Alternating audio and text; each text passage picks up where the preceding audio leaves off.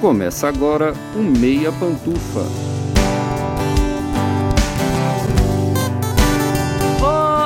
Dia, boa tarde, boa noite, boa madrugada, pessoal! Todo mundo com os fones de ouvido porque tá começando o seu Meia Pantufa. Toda terça às 5 da tarde no seu player favorito. Eu sou Luiz Leão e tenho aqui, como sempre, de um lado o meu amigo Gustavo Azevedo. Bom dia, tarde, noite, madrugada, Gusta. E aí, assistidores e assistidoras de filmes e séries. E do outro lado também, como sempre, meu amigo Lucas Abreu. Bom dia, tarde, noite, madrugada, Lucas. E aí, fãs do Tom Cruise fazendo loucuras?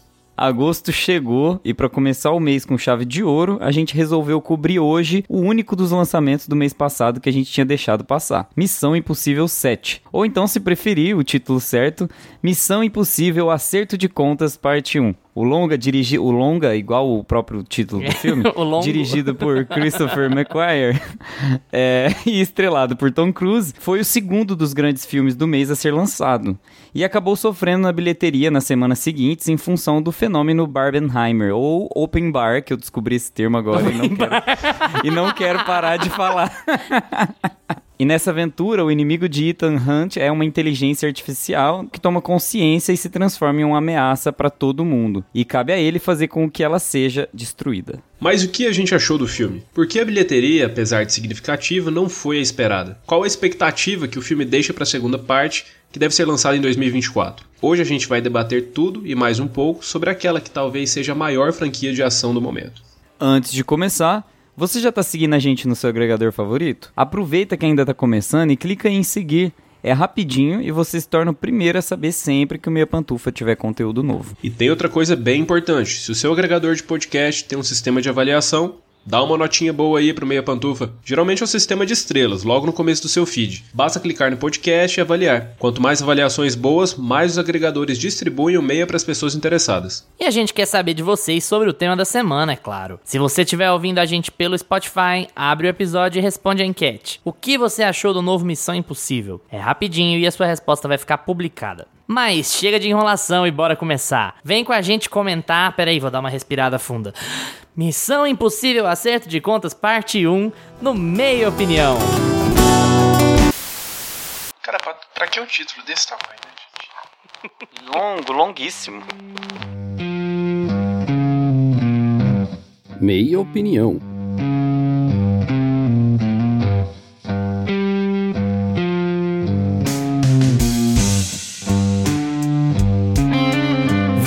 Fazer uma sinopse desse filme que eu não dei risada.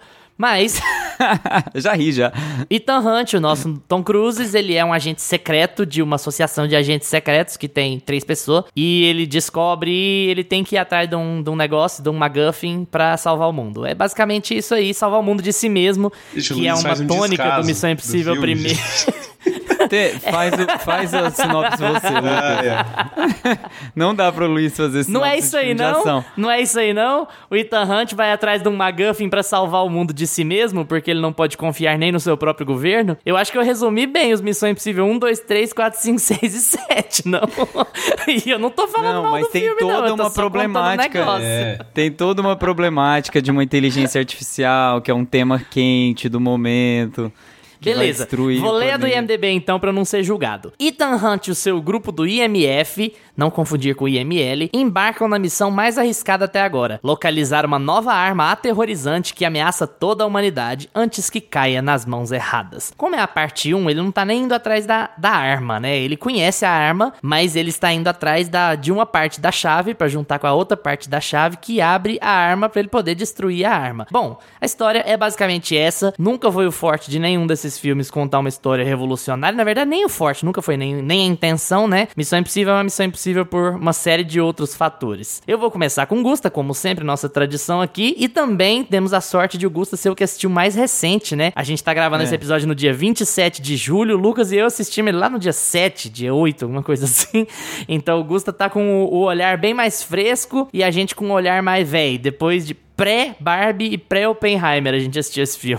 O Gusta assistiu faz três dias. E aí, Gusta, sua impressão sobre Missão Impossível Acerto de Contas Parte 1 e, na verdade, como a gente sempre faz. Fala também sobre a sua relação com a franquia como um todo. Você não é um grande fã de filmes de ação, mas assim, como é que você sempre ligou para esses filmes? É, eu acho que eu sou o, o, mais fresco também com relação ao filme, né? E não só o mais fresco de ter assistido por último, mas eu realmente não sou muito fã da franquia. É, a minha relação com o Tom Cruise já é um pouco estremecida, já é um pouco abalada. Eu acho, é, para quem acompanha a gente aí em vários episódios atrás, eu sempre comento que eu acho que o Tom Cruise tem um ego que não cabe nele, não cabe em lugar nenhum, por isso que ele tem que ficar pulando de montanha, né? E pulando de trem, pra gente poder ver a melhor forma dele sempre, né? Uma implicância com o rapaz baixinho.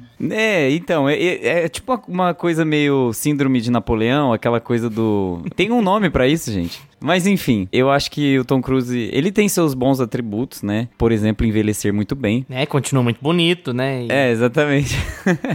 Mas assim, é, eu não acho ele um grandíssimo ator também. Eu acho que ele é um ótimo empresário, sabe? Como, como ator, ele foi muito bem na carreira dele, assim, mas ao mesmo tempo ele tá. Ele pegou o Missão Impossível e pegou. Ele pega os projetos dele, como ele pegou o Top Gun, para fazer dinheiro, né? Ele é uma máquina de fazer dinheiro é, agora. Enquanto tenta morrer Enquanto tenta morrer, porque ele quer fazer tudo prático, né? Então, mas assim, voltando para não perder o fio da meada, falando sobre o filme em si, sobre a franquia em si. O Luiz já apontou e já deixou claro que as histórias não são forte e eu acho que eu sempre me encantei, eu sempre gostei mais de grandes histórias. Eu sempre gosto de filmes que têm coisas novas ou coisas que a gente já sabe, mas de uma forma diferente. Eu gosto de me encantar um pouco mais pela história e os filmes do Missão Impossível nunca foram nessa pegada, assim. Muitos filmes de ação não tem muito essa pegada porque é mais para você curtir a jornada e não necessariamente ficar refletindo muito sobre aquilo tudo que está acontecendo, né? São poucos os filmes de ação que tratam com um pouco mais de profundidade as coisas e também não tem que ser o propósito, sabe? Eu não estou pedindo para os filmes de ação serem assim e nem para Missão Impossível ser assim. Mas o resultado em geral e também o meu alinhamento de expectativa com o filme já era esse. Então eu cheguei com a expectativa de ver um bom filme de ação pela ação e pela fisicalidade do filme, né? Pela adrenalina do filme. Então, eu saí muito satisfeito, por incrível que pareça. Então, assim, não tenho uma, uma relação ruim com Missão Impossível, porque eu já entendo como ele funciona, o modus operandi. Então, eu não exijo muito dele nos termos em que eu exijo de outros filmes. Por exemplo, se o filme que a gente falou, o último episódio de Meia Pantufa foi sobre Oppenheimer. Se Oppenheimer não tivesse tido uma história bacana e um jeito de se contar a história legal, eu já tinha ido pro cinema para ver uma coisa assim, sabe? Uma estrutura diferente, uma história diferente. E aqui em Missão Impossível eu não fui com essa expectativa. Então eu fui muito bem atendido. Muito obrigado. Então, Tom Cruise me entregou Entregou eu, um, o meu único porém, assim, com o filme, não foi nem com o filme, mas foi com a sala de exibição, com a sala que eu assisti, que tava com o som baixo. E eu acho que perdeu um pouco, sabe, a experiência. Eu ouvia muito as pessoas do meu lado mastigando e... Sabe quando você sente o silêncio do cinema, assim, porque a sala é muito grande e o som não tá preenchido o suficiente? Então eu assisti numa sala um pouco ruim pro filme. Ele, eu, mereci, eu acho que eu merecia pela ação e pelo filme, ter assistido num, numa salona com Você não sentou na cadeira J10 da, da sala IMAX? Pior, eu sentei numa, numa J10, mas tipo assim, de uma cacareca, assim. Isso eu pode já... virar até discussão, porque assim, esse filme não tava numa sala boa porque as salas boas estavam ocupadas com os outros dois. Então, o Oppenheimer né? e virou, virou até uma... É um ponto pra gente discutir mais tarde sobre o filme, até porque a gente não vai se desgastar muito em roteiro aqui, a gente vai falar de roteiro em 10 minutos, nós três juntos. A gente vai ter as outras coisas pra gente falar do filme que vão levar mais tempo. E a gente discute um pouco sobre o impacto de bilheteria também. Eu não queria que a gente virasse um podcast muito focado em bilheteria, porque não é dinheiro que faz o filme ser bom ou não, nem o resultado de bilheteria dele que faz ele ser bom ou não. Mas assim, é um reflexo de como as pessoas que ainda se dispõem aí ao cinema estão enxergando o cenário, né? Lucas, fala um pouquinho aí do Missão Impossível. Eu não vou falar esse nome inteiro toda vez, não. Fala um pouquinho aí do Missão Impossível, Impossível 7. 7 pra nós. Uhum. Eu gostei bastante do filme. Eu, eu gosto da franquia no geral. Assim, eu não, eu não tenho nenhuma crica com o Tom Cruise, não. Inclusive, eu, eu adoro o Tom Cruise, cara. Tudo que ele faz, assim, para mim é, é sensacional. E eu não acho que ele seja, assim, ah, um grande ator, nem nada do tipo, não. para mim, ele é sempre protocolar, ele é sempre o Tom Cruise em todos os filmes. Mas para mim, ele faz ótimas escolhas, ele sempre tá em ótimos projetos. Quando ele decidiu, porque ele deu essa guinada na carreira dele, né? Em um momento, ele falou: Eu vou ser o cara que vai produzir e fazer filmes de ação. Inclusive, vou fazer as cenas, não vou usar dublê. E eu acho isso até massa, cara, porque é aquela coisa, a gente brinca, ah, o Tom Cruise tá tentando morrer a cada filme, ele quer. O sonho da vida dele é morrer fazendo um filme. Mas, cara, o, o cara foi lá, tirou. É um puta de um paraquedista, tem título pra, pra pilotar avião, moto, jet ski, sei lá, tudo, tudo que, que você Eu- eu pensar também de posso diferente aí. É, Ele- título pra pilotar a moto. É, no- em né? cima de uma montanha, pular e soltar um paraquedas, né? Vocês devem ter Esse aí não. Esse aí você pode seguir os, os coisas que ele tem, que esse aí eu não vou ter, não. Assim, cara, o- tem um vídeo de bastidores desse filme, deles fazendo a, a tão falada cena que foi divulgada antes Que do passa filme, no né? cinema, inclusive. o É, que passa, inclusive, no cinema. Cara, que é sensacional a estrutura que eles montaram, todo o preparo, todo o cuidado que eles tiveram pra fazer aquilo lá, o quanto que ele, ele treinou, que ele foi lá e fez a cena. Então, e acho que a gente vai discutir bastante essa questão dos efeitos práticos aqui. Então, nessa questão, assim, de escolher os projetos, de desenvolver, de meio que dar vida ali pelas coisas que ele faz, eu, eu admiro muito ele. Ele não é um cara de grandes atuações, assim, mas eu acho que ele é um cara de, de se esforçar muito pra fazer grandes projetos e é um cara visivelmente assim que, que ama cinema assim e ele escolheu ir pro, pro caminho pop em um determinado momento da carreira dele mas falando da franquia em si cara eu tinha muito assim na minha cabeça na minha memória, assim, assistindo Missão Impossível 2, quando eu era moleque, e eu lembro que eu adorava. E aí eu fui rever esse filme. Ah, vai lançar Missão Impossível 7, a franquia vai acabar no outro filme, tá. Vou rever alguns. Peguei, eu, eu tinha um ali mais ou menos na minha memória, que eu tinha assistido um tempo atrás. Fui rever o 2 e fui rever o 5. Cara, esse Missão Impossível 2, reassistam, gente. Reassistam. É, o, é um suco dos anos 2000, assim. É uma coisa assim, aquele episódio de Black Mirror, que, que eu odiei, que vocês gostaram porque é ruim, é aquele episódio elevado à décima potência, assim. Tudo que você pensa. Tem, o Tom Cruise recebe a missão dele com um Juliette, que ele coloca no rosto após subir uma montanha, e aí ele solta ele em câmera lenta, e ele explode, aí começa. Tá, tá, tá. Não, cara, é muito. É, é o suco dos anos 2000 todinho. Jaqueta de couro, moto, óculos escuros. E, e bem aquela vibe Matrix, assim. É, chega a ser engraçado, assim.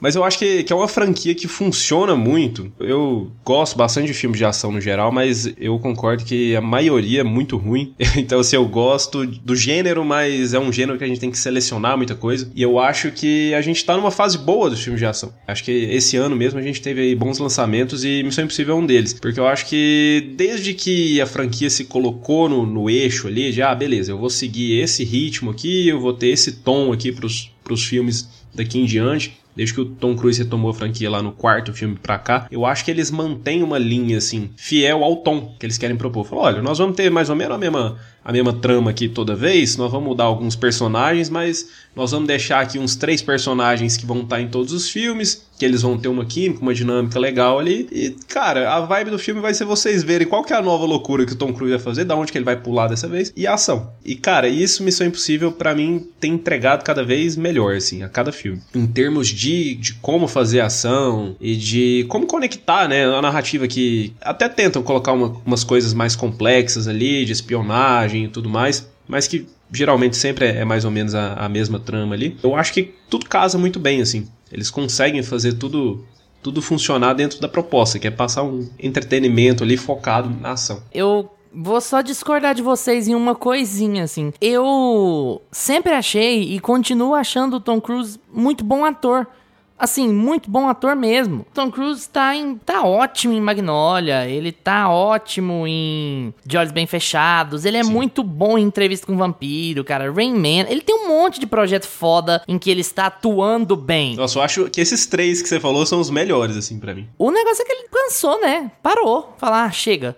E, tipo assim, ele cansou de fazer projetos que não sejam embarcados na ego trip megalomaníaca dele. E, assim, é isso que, é- que eu acho chato desse filme, inclusive, assim. Como eu disse, a gente não vai ficar se estendendo em história, porque não tem é qualquer coisa. A história desse filme é qualquer coisa. O objetivo dele é qualquer coisa, é do A pro B e de tal jeito. Mas, em termos do que o filme quer se propor fazer, né? Que ele. Inclusive, eu citei do- dos vídeos de bastidor estarem passando no cinema por uma razão. Porque existe um motivo pelo qual eles estão mostrando isso no cinema. O motivo pelo qual eles estão mostrando é: venha com a gente, porque só nós estamos fazendo o cinema que a gente tá fazendo. E é essa ideia de colocar lá no cinema, é para as pessoas verem, nossa, olha, foi perigoso. Nossa, olha como é que foi feito. As pessoas estão cansadas de computação gráfica. Mesmo as que não sabem, elas estão cansadas de computação gráfica. Mesmo os fãs da Marvel, que falam Quem assim, a Marvel se computação perdeu. gráfica tá cansado de Ah, computação ou gráfica. eles mais do que qualquer outra pessoa.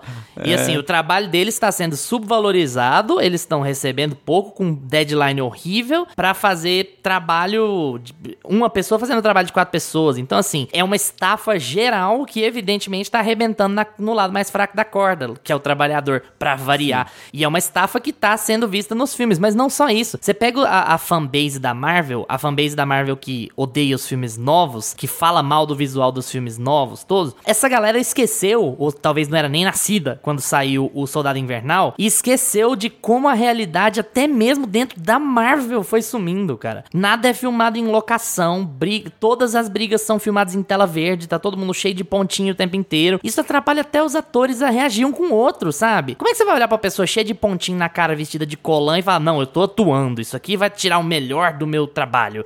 Não, não dá, cara. Não tem como você olhar aquilo ali e não achar ridículo. Você tá numa tela verde, todo amarrado em corda, sabe? James Cameron teve um, um ciricutico agora. E é um show de atuação, Avatar?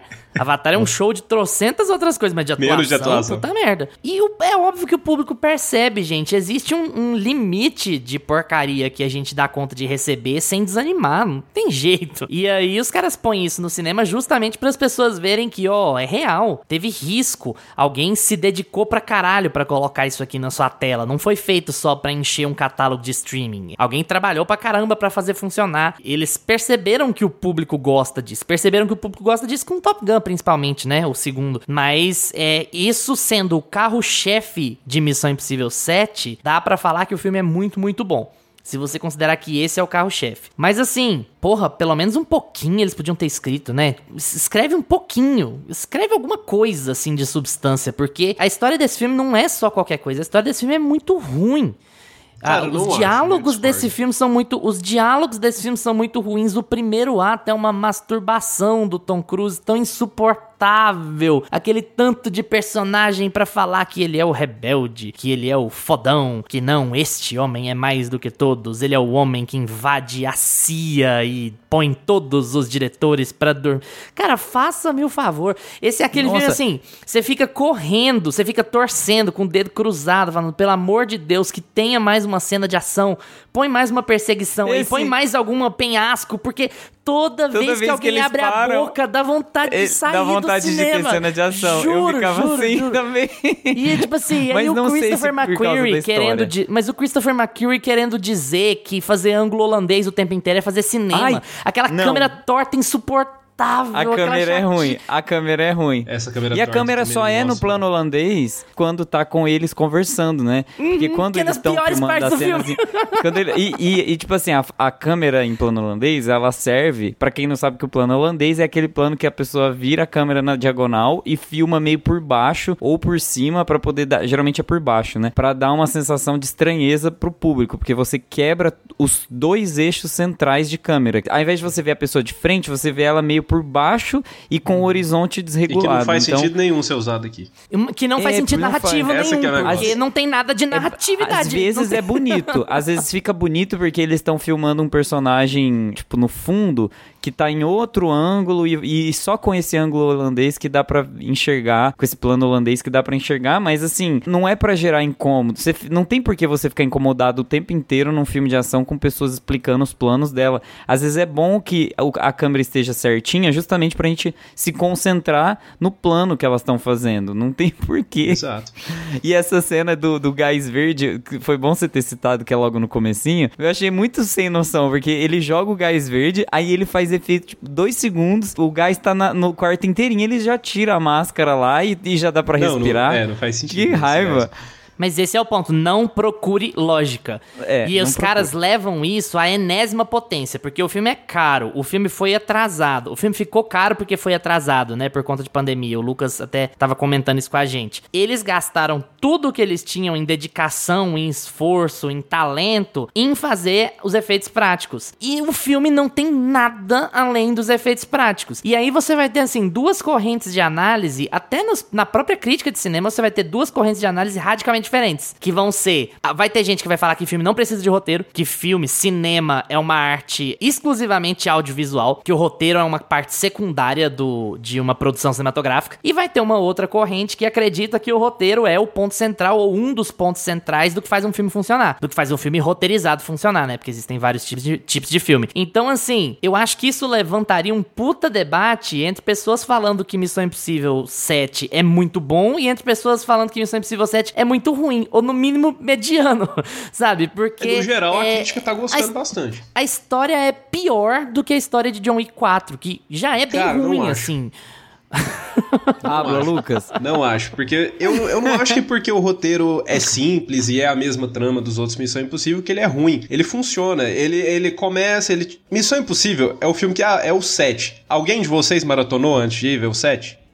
Mas jamais. Mas Então, nunca Ele- então, a franquia já assume que você precisa. Ninguém lembra dos outros filmes. Eu não lembrava nem que ele chamava Ethan Hunt. E olha que eu assisti os outros filmes.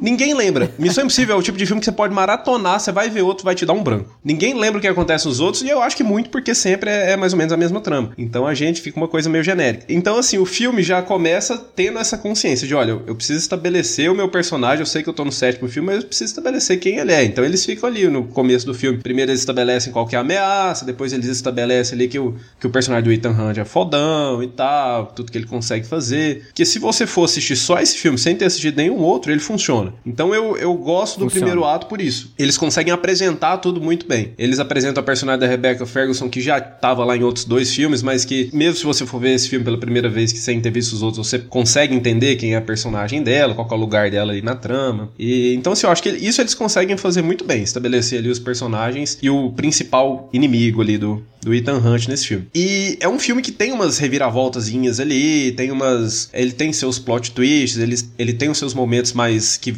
Quando ele entra mais assim na espionagem, que ah, nós vamos fazer esse plano aqui agora pra gente enganar fulano, pá, pá, pá. Então eu acho que isso funciona muito bem. Isso é feito muito amarradinho assim, porque se eles tivessem simplesmente largado, falar, ah, a gente se importa só com a ação, a gente ia sentir que esses detalhes não, não iriam funcionar. E eu acho que funciona. Quando, quando eles entregam uma mini reviravolta, quando eles entregam um plano arquitetado ali ao longo do filme que eles vão aplicar na prática, eu sinto que funciona. Então, assim, eu sinto que é uma narrativa é igual a de todos os outros filmes, bem protocolar assim mesmo, bem genérica, tipo, ah, nós temos essa arma aqui, nós precisamos encontrar a chave que é dividida em duas pra gente controlar isso daqui e tá. E aí, beleza. É ma- mais ou menos isso. Vamos atrás desse, desse McGuffin aqui. O Luiz resumiu bem. Mas eu é, acho que... viu? Não era, era outra pessoa que tinha que fazer a sinopse?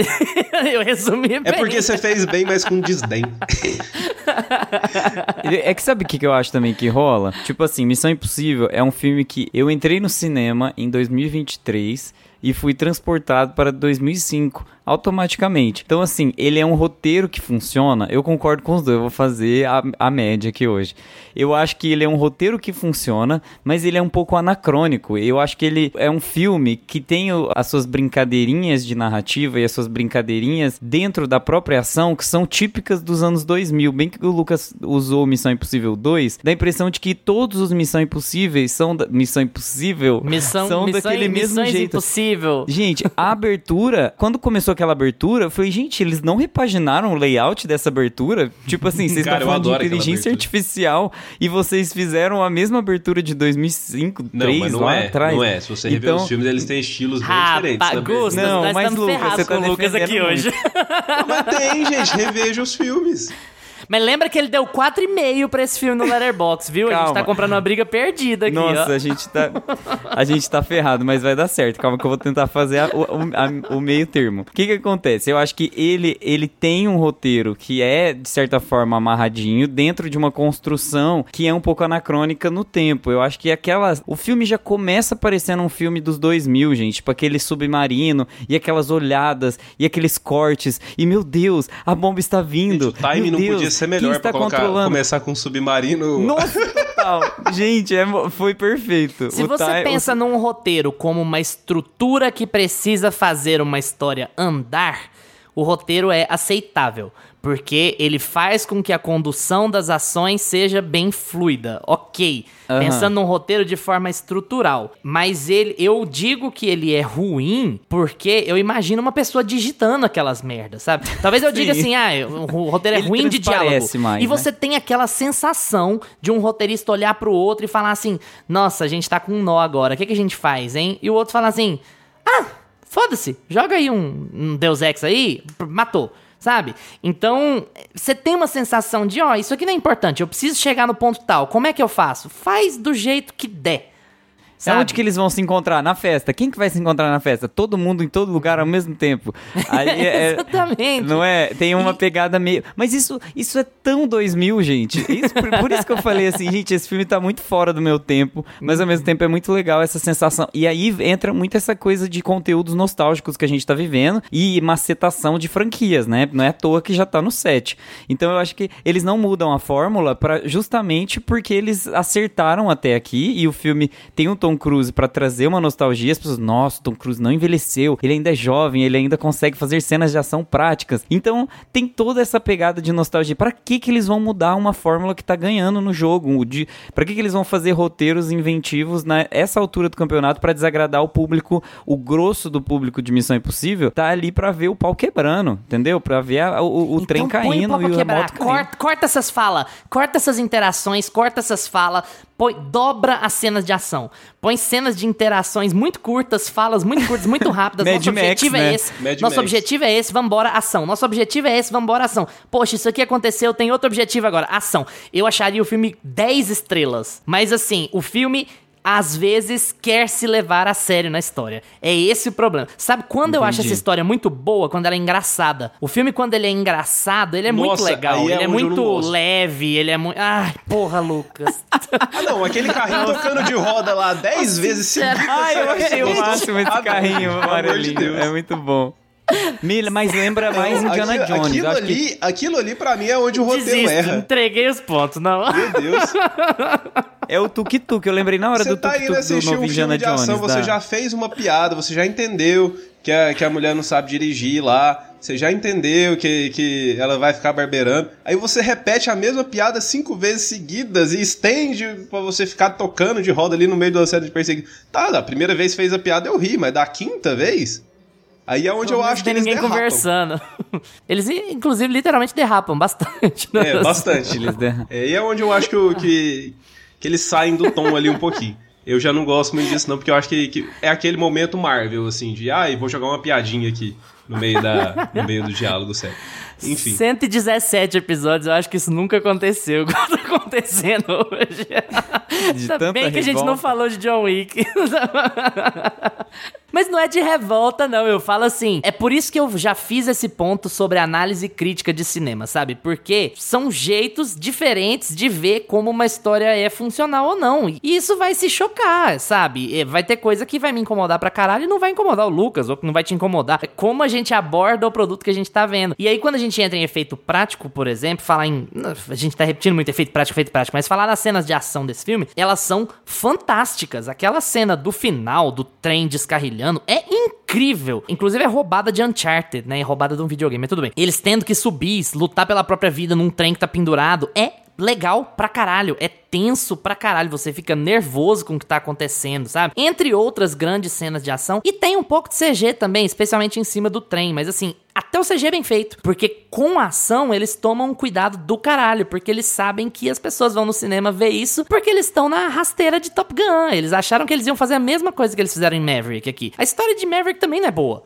Eu Será falei que é isso por isso que não tem número o filme mais? É, de certo, pra não, não dar ideia de franquia, de dar uma coisa meio de capítulo, né? E menos de franquia e de, de É, porque sequenciamento 7 é foda, né?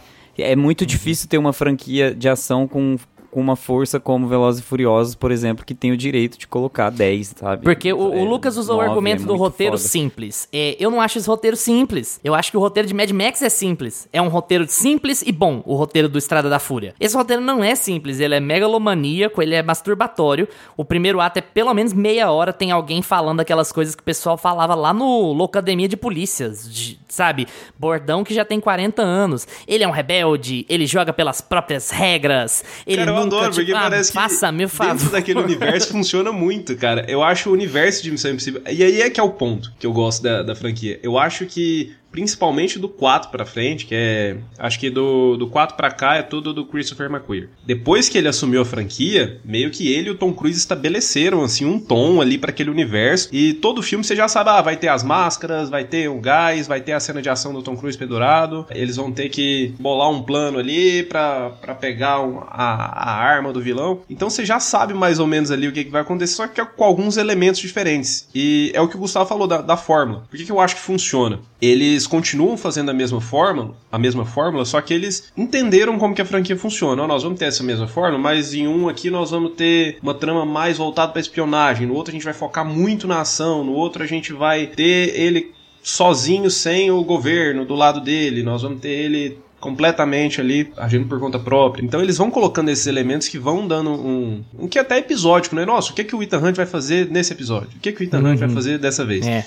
E, e eu acho que eles entendem Faz parecer que é uma série, né? Inclusive, Missão Impossível é, É baseado baseado, numa numa série, série. É curioso. Então eu acho que eles, eles entendem o universo de Missão Impossível, assim, os elementos daquele universo compõem, e algumas coisas eu sinto que são caricatas, assim, de propósito. Algumas coisas que são, que são faladas, o, o jeito que os personagens agem ali. Personagem, o, Ethan, próprio Ethan Hunt, que ele vive com a cara de perdido, assim, que ele é o fodão, mas ele vive com a cara meio de, gente, que- o que que tá acontecendo? Eu tenho umas coisas bem caricatas, assim, que eu, que eu sinto que é proposital porque elas foram estabelecidas desde esse quarto filme pra cá, isso faz parte do estilo, assim, da, da série. Uhum. Eu acho que por isso que funciona, sabe? Eu acho que essa, essa coisa toda de parecer uma série, o, o problema é que parece uma série da EXN, sabe? Aquele canal antigo de, da, da TV paga que, tipo, você tinha que fazer um episódio a qualquer custo por, por semana, e aí a história é meio derivada de um tópico que tá todo mundo falando, sem entender direito o que é esse tópico. Eu acho que essa coisa da inteligência artificial veio um pouco sem trabalho, sabe? Não, e o um roteiro ainda foi covarde, porque o roteiro não mesmo. teve coragem de deixar um vilão incorpóreo. Tipo assim, deixar o vilão ser inteligência artificial Exato. mesmo. Puseram aquele Lulu Santos lá pra ser o vilão do filme. ser Meu Deus, ele é artificial. muito Lulu E aí, Santos. tipo, porra, ah, tá bom. Então o vilão é a inteligência artificial, mas não é também. A É, inteligência ele tem arti- representações A que inteligência ficar artificial que domina invisíveis. tudo, que pode controlar um arsenal nuclear, ela precisa de um tiozinho que matou alguém do passado do Ethan Hunt pra poder fazer o serviço dela. Ela não consegue fazer sozinha no mundo que a gente vive. É uma palha- pra É- ter uma é batalha final no sabe trem, o chat que GPT funciona se você pôr a mãozinha no mouse, né, meu amigo? Mas aqui você tem uma inteligência artificial que tem consciência. Inclusive, todo o problema é esse. Então, se ela tem consciência e ela tem controle sobre arsenais nucleares, ela precisa de um bonequinho. Ela precisa ter um Ken dela lá. Pra ficar falando as coisas pros outros ao invés dela falar. Então, assim, isso tudo é pra você não ter uma experiência em que o Ethan Hunt não tem um vilão físico, uma pessoa pra ele combater. Não, e aí volta pra aquela porra toda de sempre, né? Ai, um cara que matou alguém do passado dele, então ele busca vingança. Busca.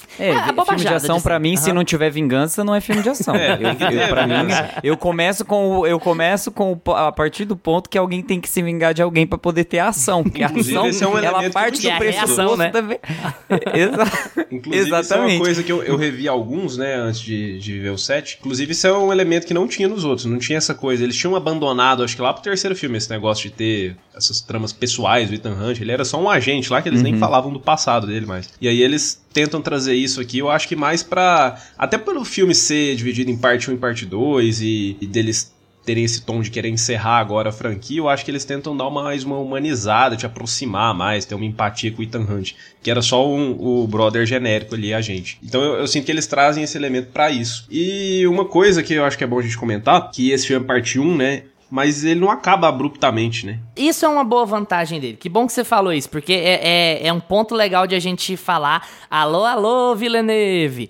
É assim que Nossa. você acaba um filme dividido em dois. Se o Exato. outro filme nunca sair, se o Tom Cruise morrer, bate na madeira aí, você vai ficar com gosto de incompletude, de que merda que. Não. não vai!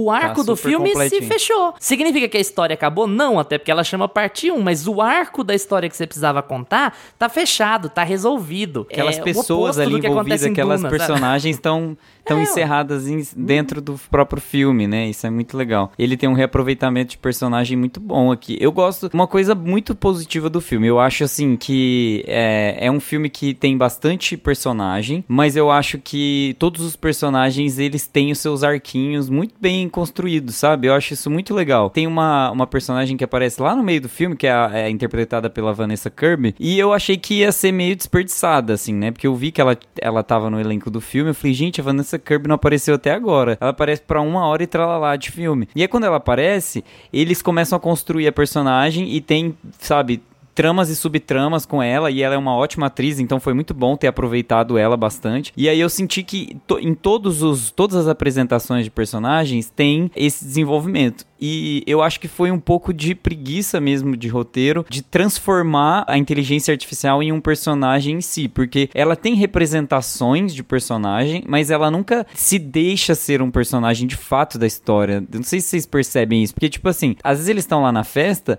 e a inteligência artificial consegue se transformar no olho do telão lá, tipo o Sauron. Só que, porra, que que que que, te- que que isso tem a ver com a, com a coisa toda? Tipo, além de estético, não vai pra lugar É nenhum. porque teve uma cena de festa com luz negra em John Wick 4, então tinha que ter aqui também. Então tinha que ter uma aqui também, entendi. Mas é porque eu não vi John Wick 4, eu sou obrigado.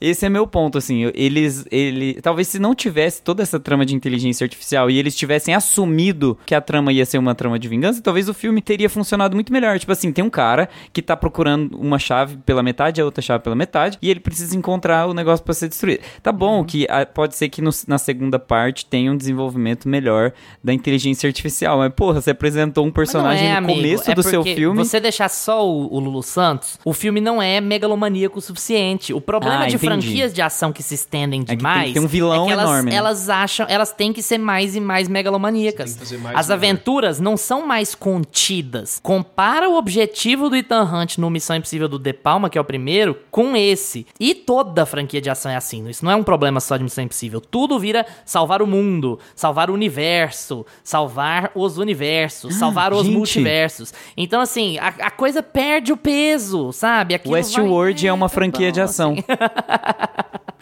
Ó, Para, para pra refletir. A cada temporada que vai passando, o objetivo de salvar o mundo vai começando a ampliar, né? Ampliar. Tipo, o mundo a ser salvo vai aumentando. É porque eles não E aí tem esses vilões megalomaníacos.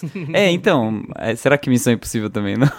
É Missão Impossível sabe Olha que o eles fogo no parquinho. Há, há muitos anos. E aí eu queria falar um pouco sobre talvez os erros estratégicos da Paramount que estão acompanhando ela por algum tempo já. Fora Top Gun, que é uma absurda exceção, a gente tem Babilônia, Dungeons and Dragons, Pânico 6 e agora Missão Impossível em, em determinada medida, Missão Impossível 7, que foram filmes lançados em janelas muito ruins. Filmes nos quais o estúdio apostava e que foram lançados em janelas muito ruins, espremidos em grandes estreias da Warner ou espremidos em grandes estreias da Disney e simplesmente desapareceram. Ah, Uma meia dúzia de pessoas viu, mas não necessariamente no cinema, ou uma meia dúzia de críticos fez vídeo, porque vai pra cabine e depois tem que fazer crítica, né? E Missão Impossível é o mesmo caso, mais ou menos. É, Missão Impossível tem um problema um pouco mais complexo. Missão Impossível, assim como o roteiro é megalomaníaco, as ambições da Paramount pareciam meio megalomaníacas. Os caras tinham certeza que eles estavam com um novo Top Gun Maverick na mão. E ou eles não pensaram que Barbenheimer fosse ser desse tamanho, ou eles acharam que eles davam conta de ir pro fight e colocaram esse filme no meio dessa janela do maior evento cinemático mainstream dos últimos, sei lá, 10 anos. E aí eles se ferraram por causa disso. O filme vai lucrar, o filme vai lucrar, mas o filme vai lucrar muito aquém do que eles imaginavam. O filme contava com, assim como Top Gun Maverick, com um fim de semana estendido, né? Ele teve pré-estreia uma semana antes. Ele teve sessão na quinta-feira, teve sessão na, na quarta-feira anterior, teve sessão na sexta-feira da semana anterior. Então ele é aquele fim de semana de cinco dias. O filme não foi tão bem financeiramente quanto eles esperavam. Foi bem? Foi bem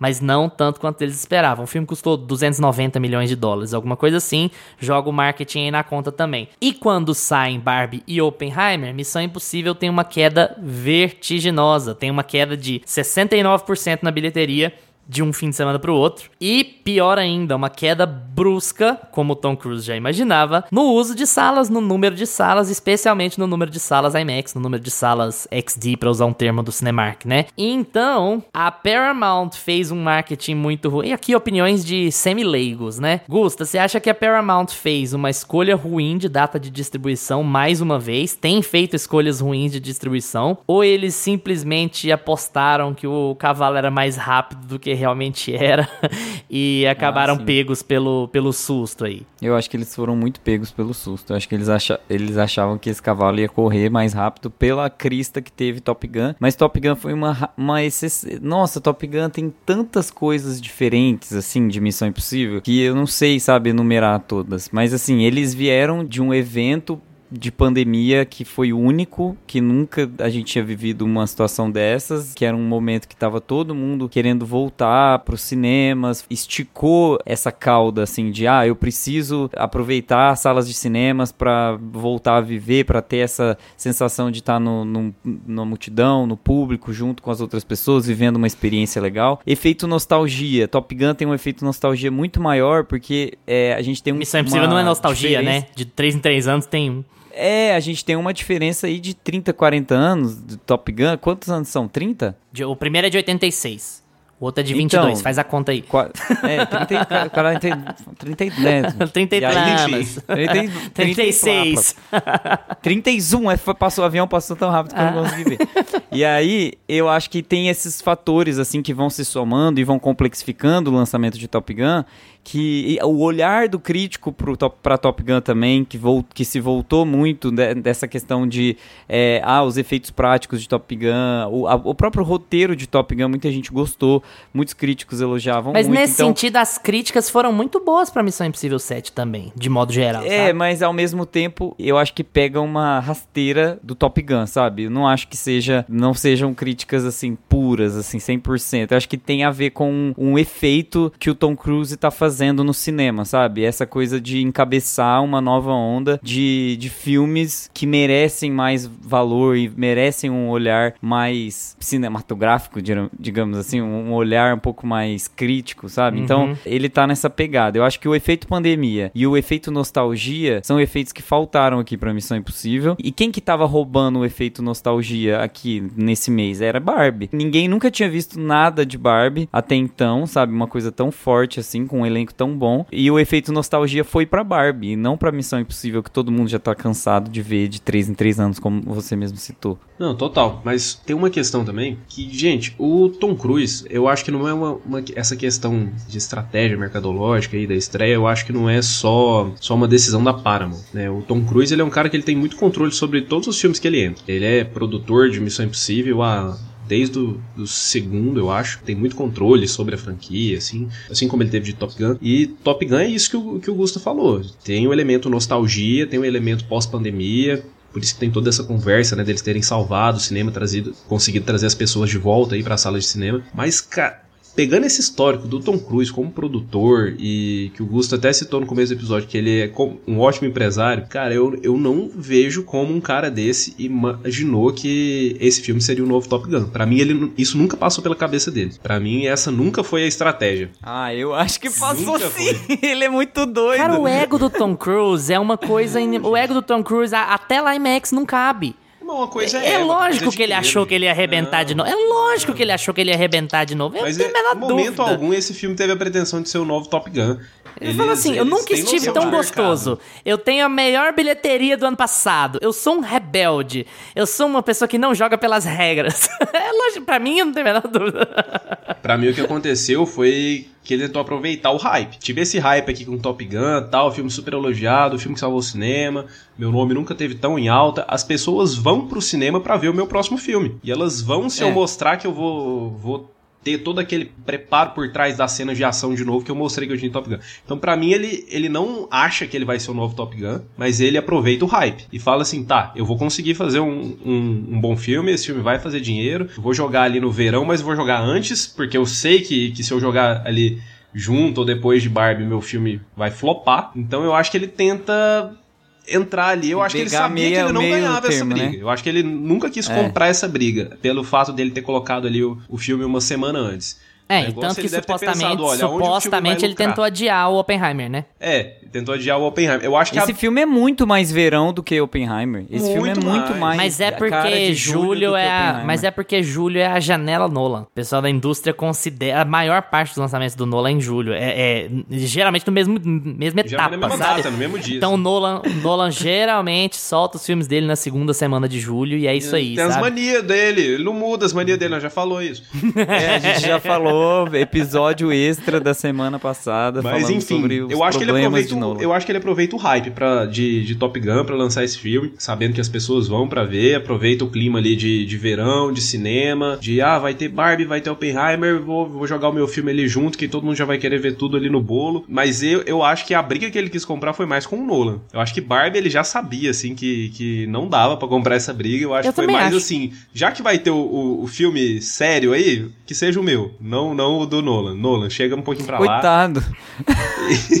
filme sério. E é um Não, público, e é um dele- público que ele vai mais ou menos dividir, né, cara? Com Nolan e, e não com a Greta Gerwig. E E assim, são é, ingressos público, caros, né, gente? dizer De IMAX, de IMAX e de salas de exibição que você, ah, eu vou assistir um filme de ação, eu vou assistir numa tela foda, igual eu tava falando no começo do episódio. Eu vou assistir Barbie, eu não preciso assistir numa super tela, porque Barbie é um filme, sabe, que não tem É esse propósito Não de esse encantar. É uma Uhum. comédia, você tá ali pra rir, pra, se- pra comentar sobre o filme. E agora a, a- a ação já é outra, outro caso, você quer uma experiência, né? Você já quer. Tanto é que a gente comentou nas- no, nosso episódio passado também que o Nolan, pelo menos ele me deixou um pouco, assim, é, frustrado com a, a pompa toda que ele colocou É, no então, IMAX, talvez. E eu falava. Oppenheimer não é um filme que precisa de IMAX. E eu, eu falava, não, deixa o Christopher Nolan, que o, o Christopher Nolan sabe mexer melhor com isso do que o, do que o Tom Cruise. e eu acho que eu preferia ter visto o filme do Tom Cruise na tela grande, sabe? Do que o Oppenheimer. faz Então, mais sentido, eu acho. né? Então essa, essa questão da disputa do Tom Cruise, hoje, depois que eu vi os dois filmes, fez muito sentido e eu tô do lado do Tom Cruise. Porque eu tava muito do lado do Nolan. Eu falava, gente, Tom Cruise tem que largar o osso, ele tem que parar. Parece que ele já tinha visto o filme quando ele começou.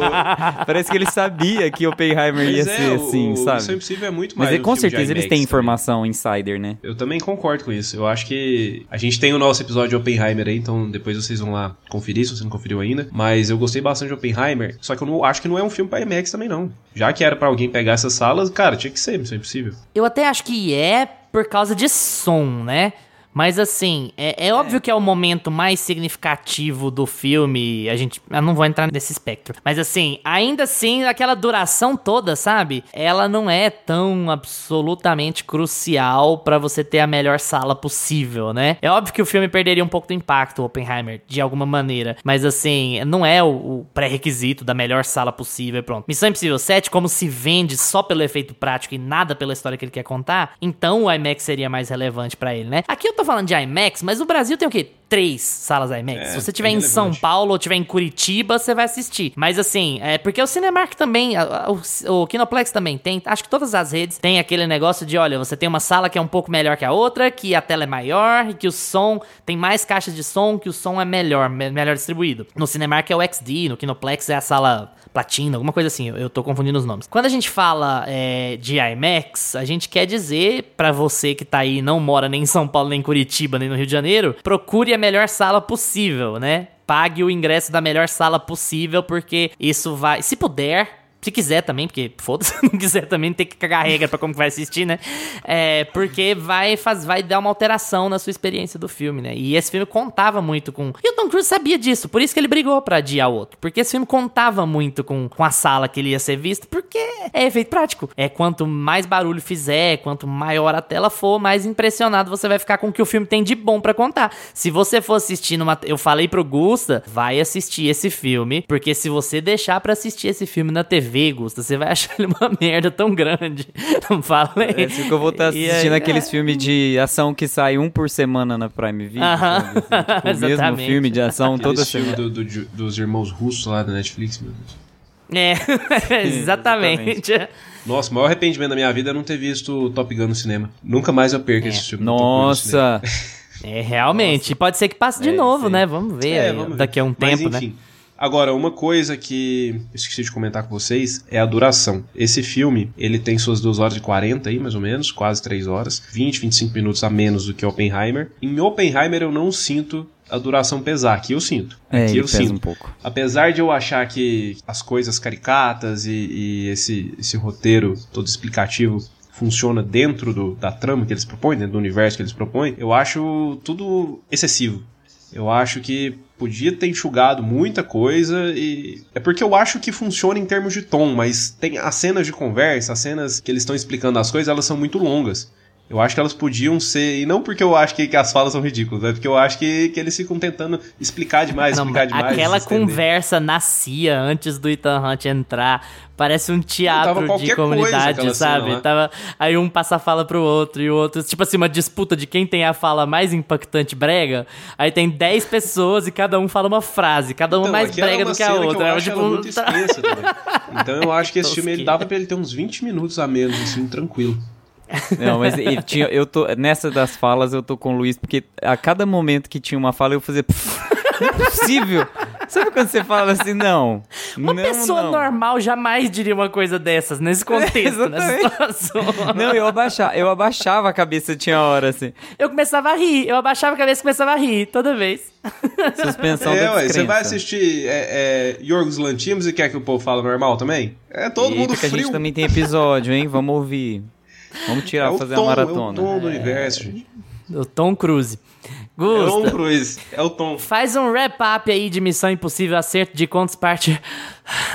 faz um wrap-up aí de Missão Impossível Acerto de Contas parte 1 pra gente, por favor. Missão Impossível Acerto de Contas, parte 1, é um filme que, se você tiver disponibilidade de ver no cinema, na maior tela possível, faça isso. Não seja mão de vaca como eu, que paguei, sei lá, 5 reais a menos pra ver numa tela pequena, e me ferrei, porque aí eu não tinha um som suficiente pra ouvir os trem caindo. Literalmente, não é porque eu sou mineiro, mas o trem cai. E as cenas de ação são muito boas. Tem aquela cena do pôster da moto, que é muito legal. E eu achei que ela ia ser curtinha. Mas eles esticam ela, assim, o máximo que dá. É muito legal. Ele fica um tempão na moto. É muito divertido mesmo. É um filme que eu achei divertido até fazer pff, nas cenas que são chatas, sabe? Nas cenas que são ridículas.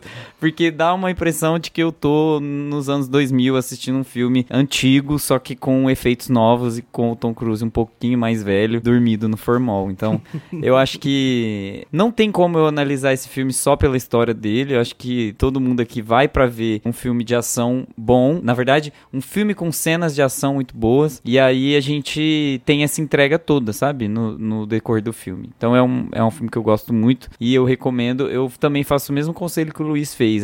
Tenta assistir no cinema, porque quando vocês forem no VOD, quando cair no streaming, vai ser um pouco. Talvez um pouco frustrante. Mas eu acho que para quem gosta de ação e para quem gosta da franquia, não vai ser não. Vai ser bem próximo do que já tem sido feito e até mais. Eu acho que as cenas de ação são bem inventivas, bem legais. Tem momentos Ocean Eleven ali, bem de perseguição, de precisamos resolver o plano. Eu gosto muito de, dessas ceninhas assim, mais de tensão mesmo, de construção de tensão e ação.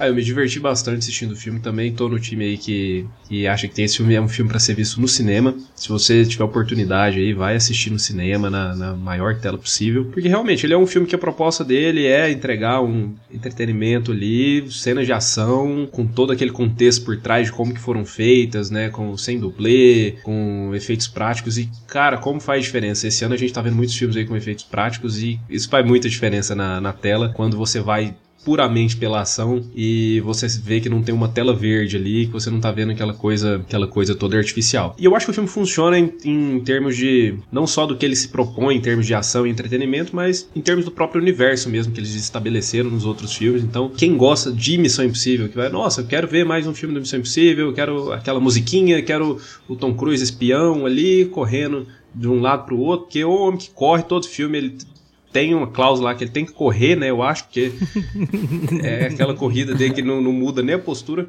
Mas é lógico que tem essa cláusula. Isso é tem a menor óbvio, dúvida. É óbvio.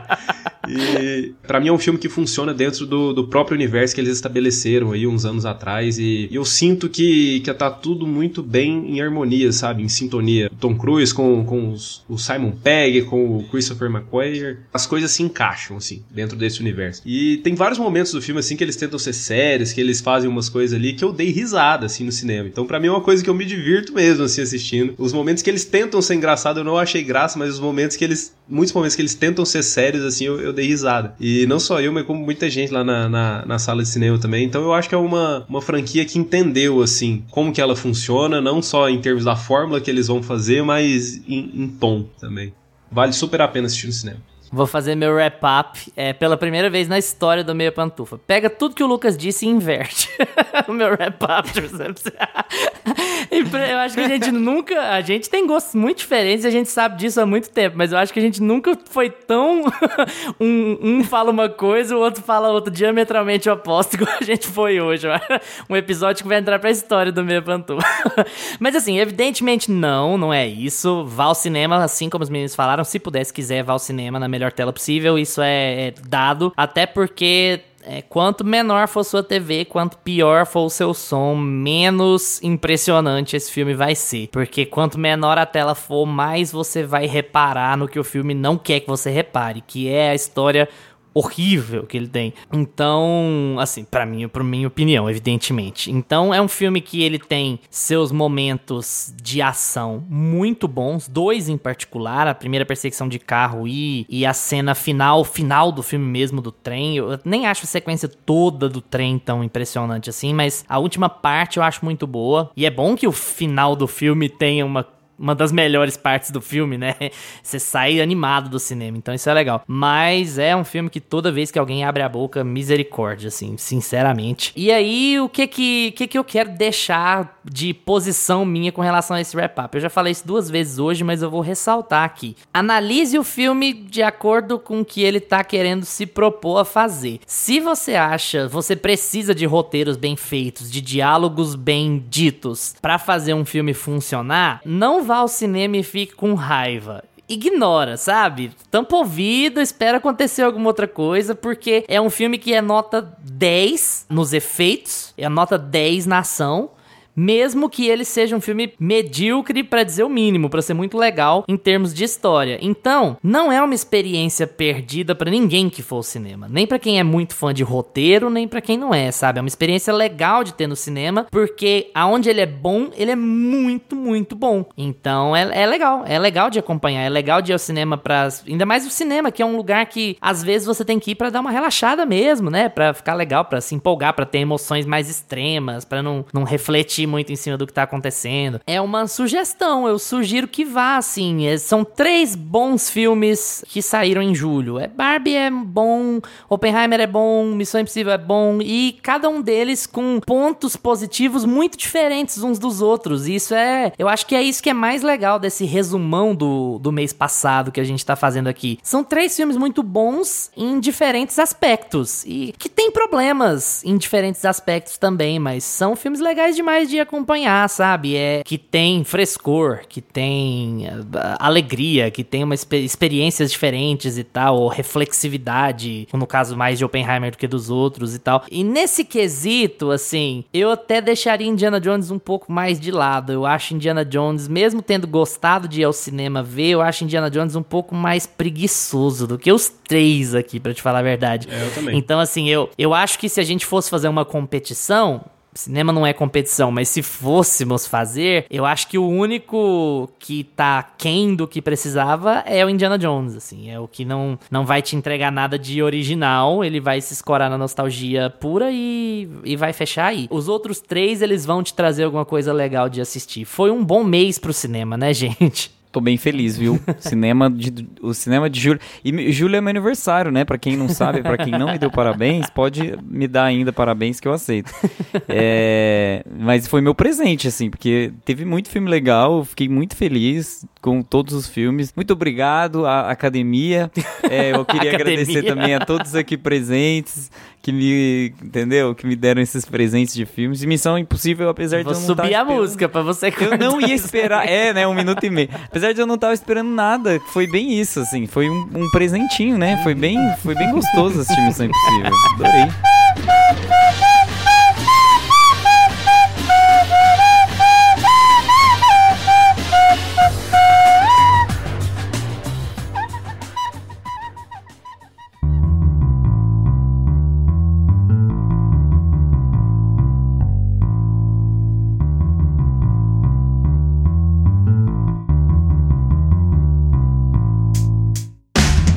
E agora é com vocês. Já foram assistir Missão Impossível 7? O que acharam? Não se esquece de responder a nossa enquete aí no Spotify e vamos estender essa conversa no Instagram ou no Twitter, arroba meia pantufa. Valeu pela atenção de vocês. Tchau, Gusta.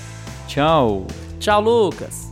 Tchau! Lembrem-se de seguir a gente nos seus agregadores de podcasts preferidos: Spotify, Apple for Podcasts, Deezer, Amazon Music. Terça-feira que vem a gente tá de volta com mais meia pantufa pra vocês. Tchau! Este podcast tem locuções de Lucas Meleiro e Carla Ribeiro, edição de Luiz Leão.